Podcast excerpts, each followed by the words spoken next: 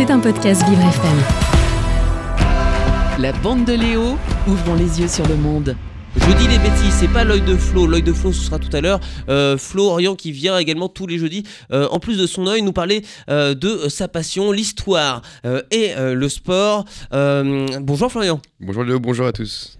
Et oui, Florian, on va parler donc euh, de la Coupe du Monde avec euh, le Japon euh, qui a en effet gagné 2-1, euh, qui a battu l'Allemagne 2-1 hier. Un exploit pour un football japonais souvent critiqué et sous-estimé. Il est donc important de connaître un peu mieux l'histoire du football dans le pays du Japon. Florian, on l'ignore, mais le premier sport au Japon, c'est bien le football, Florian. Oui Léo, on connaît la popularité de certains sports comme le sumo, le judo, mais c'est bien le football qui est le sport roi dans le pays.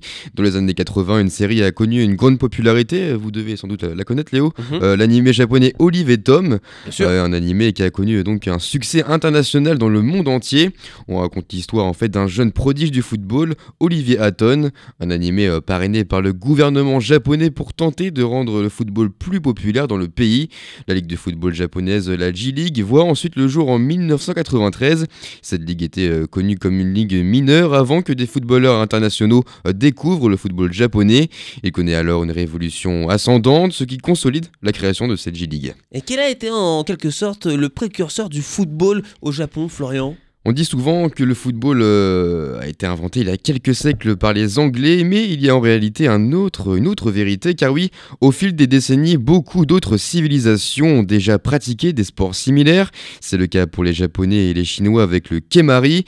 Bien que ce ne soit pas un sport très lié au football, on peut quand même considérer que c'était un précurseur important. Le kemari signifie en français botter le ballon. Le but est simple, il faut ne pas laisser tomber le ballon sur le sol et il faut l'utiliser entre les joueurs sans utiliser les mains.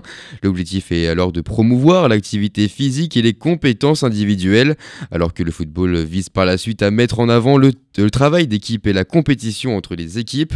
Et on peut encore voir aujourd'hui des Japonais pratiquer le kemari. C'est le cas par exemple dans les festivals où les tenues traditionnelles de l'époque sont utilisées par les joueurs. Et quand on regarde de plus près, euh, Florian, on s'aperçoit que le football japonais est de plus en plus séduisant dans le monde, Florian. Et oui, c'est l'un des plus forts en Asie. Il est le deuxième pays avec le plus, euh, le plus de titres sur le continent et a accueilli en 2005 même sa première Coupe du Monde sur son sol, ce qui renforce alors sa reconnaissance au niveau mondial.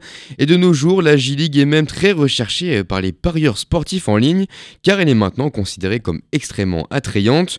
Une évolution donc, vous l'avez compris, qu'on peut considérer comme brutale. On le voit dans la sélection d'aujourd'hui où des joueurs japonais brillent maintenant dans plusieurs équipes en Europe.